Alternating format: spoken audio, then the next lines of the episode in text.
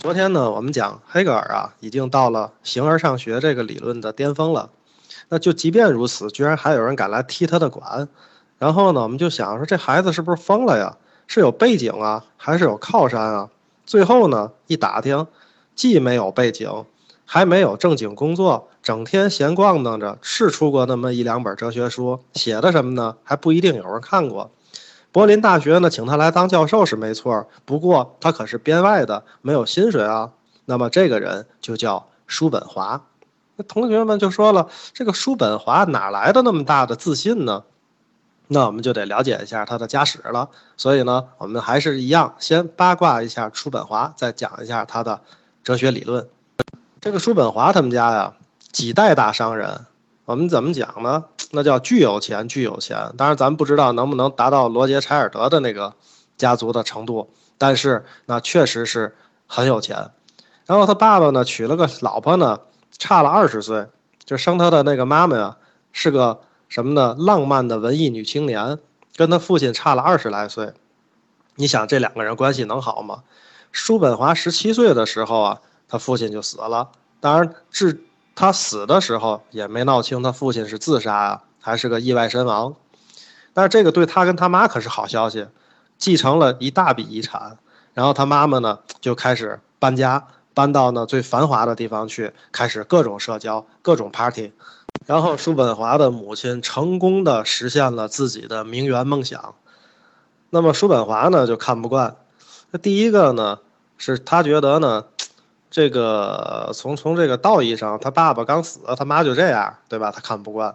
第二个呢，是他觉得你你这个社交弄那么大 party 开的这个这个这个这个沙龙啊，结交的这些文化名人，你花这些钱里面会不会把我那份遗产也花了？因为当时十七岁嘛，他那份遗产还在他妈妈那儿帮着保管着，所以两个人就不断的有冲突。后来呢，随着年龄的增长，二十六岁的时候呢。他也得到自己那份遗产了，也跟他母亲吵翻了。自他离开他母亲之后，二十多年里，叔本华几乎没有再去看望过一次他的母亲。那么这个呢，是说他的家庭。然后呢，到了三十岁的时候啊，叔本华的最重要的著作叫做《作为意志和表象的世界》出版了。叔本华就觉得我自己太了不起了，然后他干嘛去了呢？呃，周游世界，出去旅游去了。那么他觉得呢，说我去潇潇洒洒的玩一圈，回来的时候，那肯定是这个欢迎我的人啊，如潮水般的喝彩。在学术道路上，那简直就是人生的巅峰，对吧？什么送花的女学生啊，什么夹道欢迎啊。但是等他旅游完回来一看，哎，怎么一个迎接我的都没有呢？再回家一打听呢，说那本书呢，一本都没卖出去。叔本华怎么做呢？叔本华是这样的：要是这个别人遇到这种情况，一般也就丧失信心了，觉得自己不行了。但叔本华也这个自信啊，确实是与生俱来的。他说呢，自己呢是伟大的音乐家，但是世人都是聋子。那么，总之呢，反正自己的学说不被人接受，全是世人的错，跟他没什么关系。又过了一年呢，这个叔本华呢得到了一个比较难得的机会，就是刚才咱们说的嘛，被柏林大学聘用了，还没薪水。哎，这个时候叔本华觉得呢，我终于能跟我的宿敌黑格尔当面对决了。我们在这里呢，先简单提一句，叔本华呢，他的理论是拥护康德的，就是康德那个咱们讲有物自体啊，我们去认识这个外界的这个物自体，然后呢，像戴着这个有色的眼镜一样，这样的去认识，咱们在前一期讲过的。那么，这个他专门让学校把他的课跟黑格尔的课排在同一个时段当时呢，黑格尔的学生也不算多，一堂课呢也就是三百来人。那叔本华这边有几个人呢？基本上不超过五个。这干了半年呢，叔本华实在是太崩溃了，太丢人了，散了吧，辞职吧。反正呢也有钱，不愁吃喝，人家就辞职了。那么，然后呢，这个。四十多岁的时候，基本上还没什么成就呢。到五十六岁的时候，作为《意志和表象的世界》第二版才卖了三百本。但是到了六十三岁的时候，他出了一本叫做《辅录与补遗》这本书呢，是用格言体写的，就跟我们今天的什么人生小感悟一样，里面什么诸如论人生啊、论女人啊，就这样的小文章。这个作品是他所有的作品最容易读的一本。然后忽然发现这个小感悟的力量啊比较大，没有多长时间，人们就接受他了，而且慕名者越来越多。不仅给他写信，大画家还免费要给他去画这个肖像。渴望名声的叔本华呢，也算终于出名了。但是虽然来的晚点吧，我们有一句话讲，即便是在傍晚，他能走到他的目的地，那么对他来讲也是一种成功。然后呢，叔本华这个人跟大家想象的可不一样，这个人极其的刻薄。那我们讲一点叔本华好玩的事儿哈，我们把他一气儿八卦到底，一扒到底。这叔本华的财迷呢，自负呢，小心眼儿啊，关心名声，爱骂人啊，脾气不好，是出了名的。那么他呢，这个总怕银行骗他，没事儿呢就要求银行把这个利息呢，这个财产呢，每星期送来到家里自己数一数。这个就听什么一样的，就跟我们说啊，老太太说把钱存银行里面，没事儿呢怕没了。到银行那儿呢，取出来数一遍，然后再存进去，跟这个的意思是一样的。那么然后呢，他还有一个这个这个特别著名的段子，这个段子呢是那个好像是罗素给他编的，咱们不知道真假。说叔本华啊，一般去上等饭店点菜的时候，哎，他会先放一个一枚小的金币在桌上，呵，看着那个侍者满眼发光。等整顿饭吃完以后呢。这大哥又把这金币呢放回到自己口袋里去，这个侍者也太崩溃了，问叔本华：“你这什么意思啊？我们以为那不是小费吗？”这叔本华朝他白了一眼，说：“我在打赌呢，打个什么什么赌。呃，一旦呢我要赌赢了，我要赌输了，我会把这枚金币呢放到慈善箱里面去。”那么包括呢，他的谨慎和胆小呢，也是表现的事无巨细。比如说他住房子的话，必须得住在这楼的最底层，以便于呢要有个地震啊、天灾啊好跑。睡觉的时候呢，床边还必须得藏着手枪，还是上了膛的。然后呢，他故意把自己的一些茶叶罐子呢，还有一些药呢，这个这个东西呢，上面贴上毒药，然后呢，以便迷惑可能到来的小偷。而且呢，从来不让理发师的剃刀接近他的脖子。那么外出的时候呢，不管到哪都是自己带水，以免呢喝到不干净的水。而且他担心自己没有真正死亡的时候就被人粗心的埋起来，所以特别还叮嘱过自己的仆人说，死后啊一定得确认他死亡无疑，而且装他的棺材最好还是不能盖盖的。这个叔本华的感情呢，跟他爸也挺像的。他三十三岁的时候呢，喜欢上一个十九岁的女演员，然后呢，这个女演员呢，呃，还在几个男人当中周旋，生过一孩子。后来呢，就是在十年之后，大概他四十三的时候，欧洲呢，这个发生了一场遍及大陆的整个的大霍乱，然后呢。这个当时他就提了个条件，要求那个女演员把孩子留下跟他走，因为他觉得这孩子不是他的嘛。但凡是有一个正常人性的母亲，怎么可能答应他的要求呢？然后人家叔本华一点都没含糊，毅然抛下这对母子，自己就跑了。那么后来呢？当然不错，晚年这两个人还联系上了。那是这个女演员呢，从报纸上看到这个叔本华生日的新闻，恢复了通信。然后呢，叔本华最后还留给他了一小笔遗产。当然，你也可以说叔本华这个自己逃跑这个事儿有点太不仗义了，对吧？但是逃跑本身这件事情还是挺英明的，因为正是这场霍乱要了黑格尔的命。从黑格尔的经历上看呢，这是黑格尔应该昨天给大家说的，对吧？其实呢，传染病一直是他命中的克星。他六岁呢得过天花，差点死了；十一岁呢全家又感染瘟疫，他的母亲在这场瘟疫里就死了。然后就是这场欧洲的大霍乱。黑格尔就死于这场霍乱了，这个年轻的女演员是没了，对吧？叔本华呢，四十多岁的时候呢，又喜欢上了一个十七岁的小姑娘，啊，然后呢，这个叔本华曾经送给那个姑娘一串葡萄，这个小女孩的日记里这么写的：我并不想要这串葡萄，因为老叔本华接触过她，我感到恶心。那叔本华呢，一辈子呢也没结婚。他呢，这个感情上面呢，因为他自负嘛，所以事实上来讲，这种男尊女卑的概念。也是非常的深入，所以来讲呢，他一辈子也没有去结婚。那么我们说呢，叔本华的哲学理论呢，跟他自己的人生做法呢，完全是这个相悖的。那我们后面呢，当然就开始要说叔本华的哲学理论了。那么叔本华呢，他的哲学方面到底是什么理论呢？首先呢，他骂黑格尔肯定是不赞同黑格尔了，所以呢，叔本华赞同的是康德。康德提出什么呢？康德提出啊，这个世界上呢有这个物自体。那么事实上呢，这个叔本华呢，他解决了一个什么呢？就是说他讲啊，那个康德说那个形而上学的讲物自体不能被我们认识这事儿，我不承认。我认为物自体能认识，而且你想呢，我本身就是一个物自体啊。那么这个我能不能认识自我呢？那当然能了，我靠直觉就可以了。当然，我们也可以说叫什么审视内心，对吧？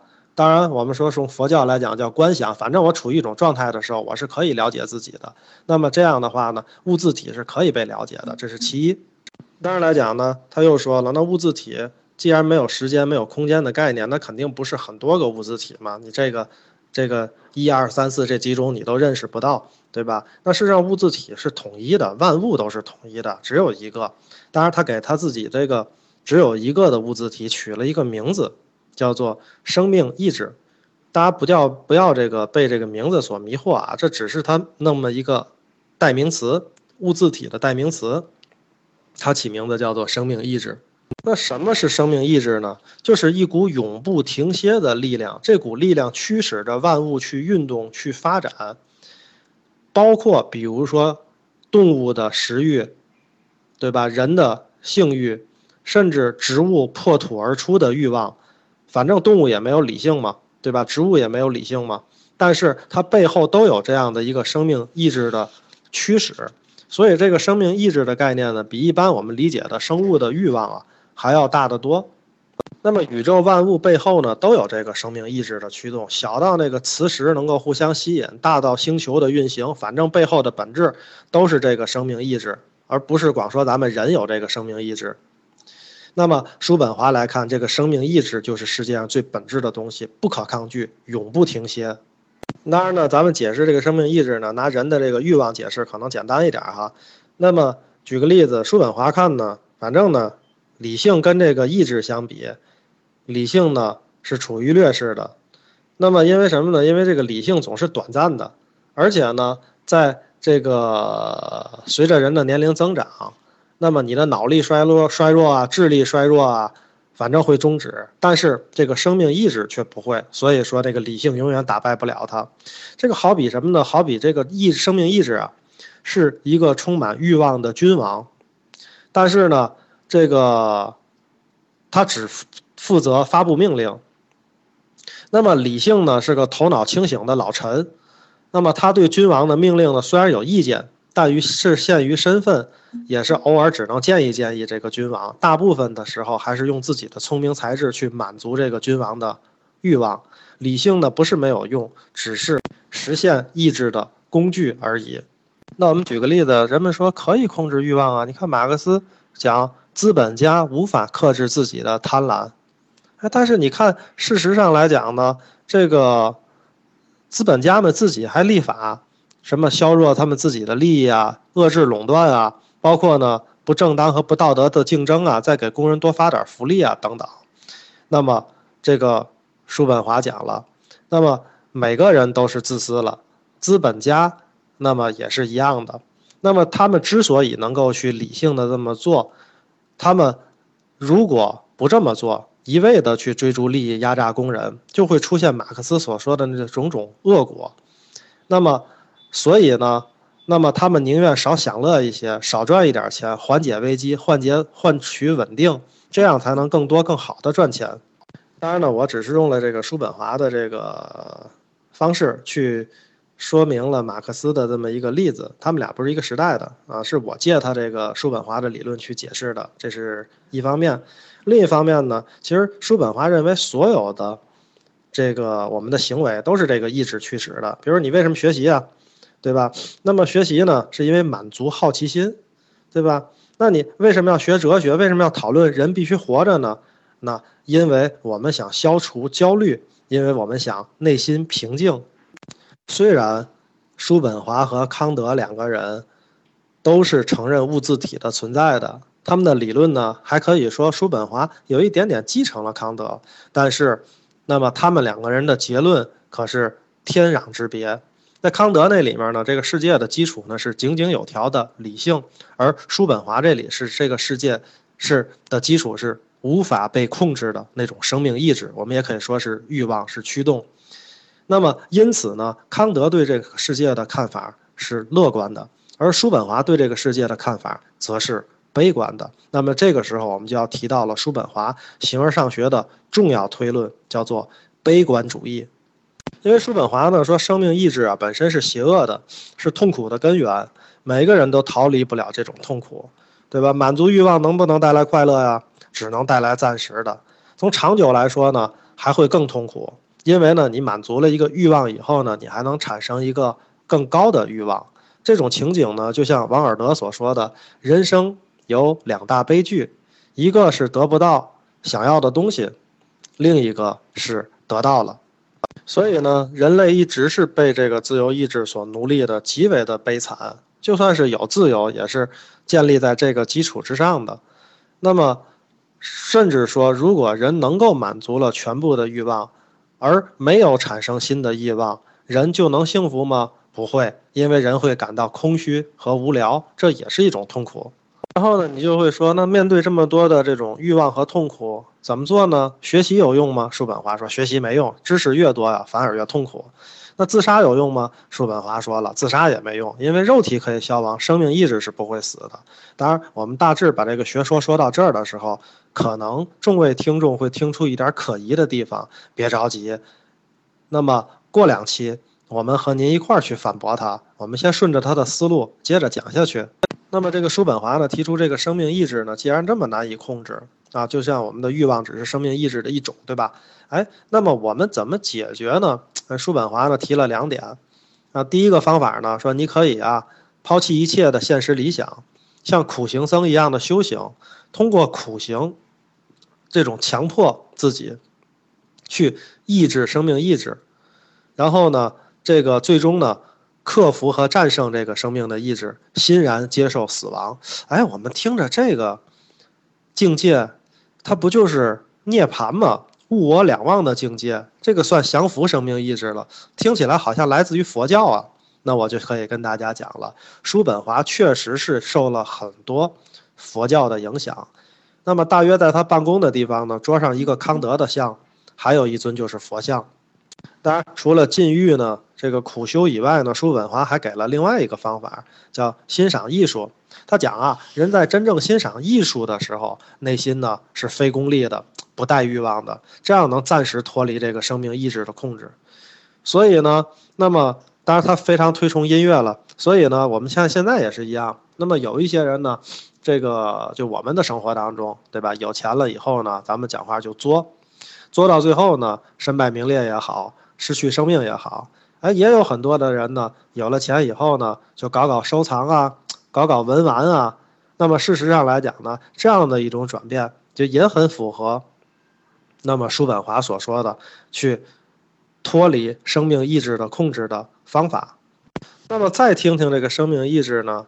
这个词儿呢，和他的这个刚才的讲解呢，我们就觉得叔本华的理论好像跟其他的学科也有那么一点点像。